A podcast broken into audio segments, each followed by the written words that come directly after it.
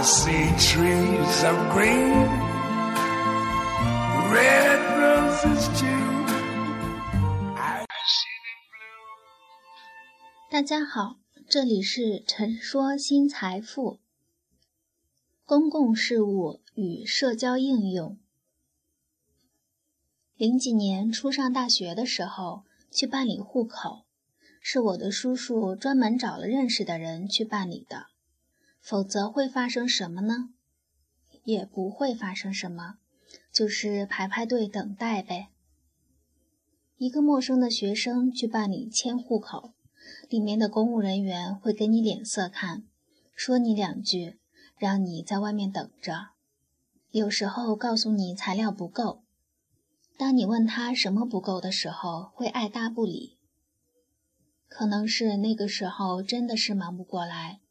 也可能那个时候全民的知识水平真的比较低，所以每一个公仆都认为老百姓蠢得像猪一样，没有文化也不识字。在某种程度上是可以理解的，毕竟那个时候公务员还很少，不像现在很多学生上了大学，毕业了挤破脑袋去考公务员。我觉得这里面。可能有相当一批学生，原生家庭里面有过家庭成员被公务人员欺凌的经历。一零年左右的时候去办理护照，第一天起了个大早，到出入境大厅门口，井然有序。我说我要办理护照，里面的人告诉我，把所有的材料带齐之后排好。那个时候我才知道。原来八点整大门一开，号码就全发出去了。去办理的人必须六点左右就站在那里排队。我连去了三天，终于才在八点的时候拿到一张号码。有一次办理我的个人档案，从东北的一个城市迁到另外一个城市。不久前刚刚离职的一个老同事告诉我，说。你一定要客客气气的，一定要注意礼貌，不要着急，否则他们就拖拉着跟同事闲聊也不理你，让你在那等一个上午。我去之前心里是战战兢兢的，心想我一定要虔诚，一定要和气，千万不要得罪他们。办理的时候是格外的轻松，有个大叔还提醒我，外面下雨，带伞没有？不要丢了东西。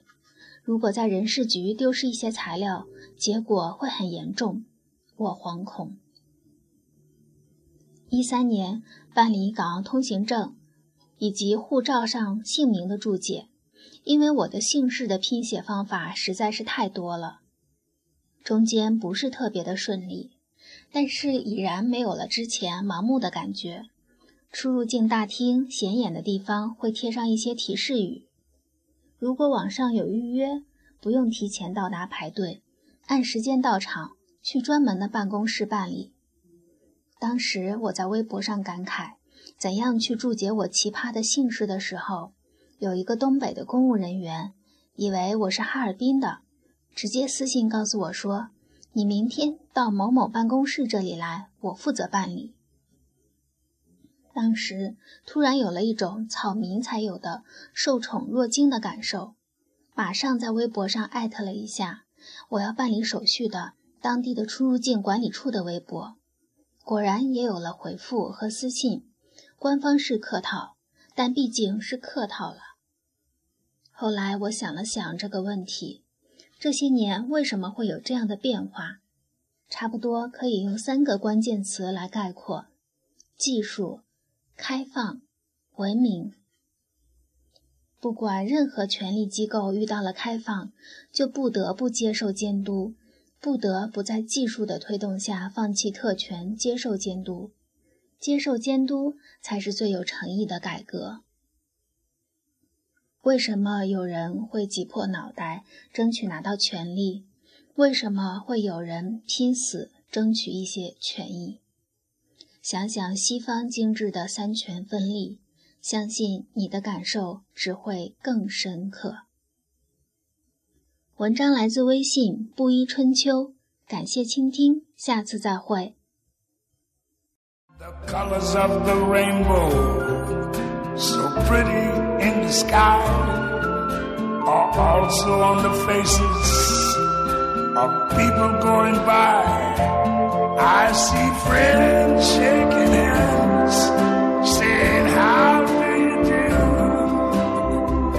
They're really saying, I love you. I hear babies cry. I watch them grow. They learn much more than I never knew. And I think to myself, what a wonderful world. Yes, I think to myself. What a wonderful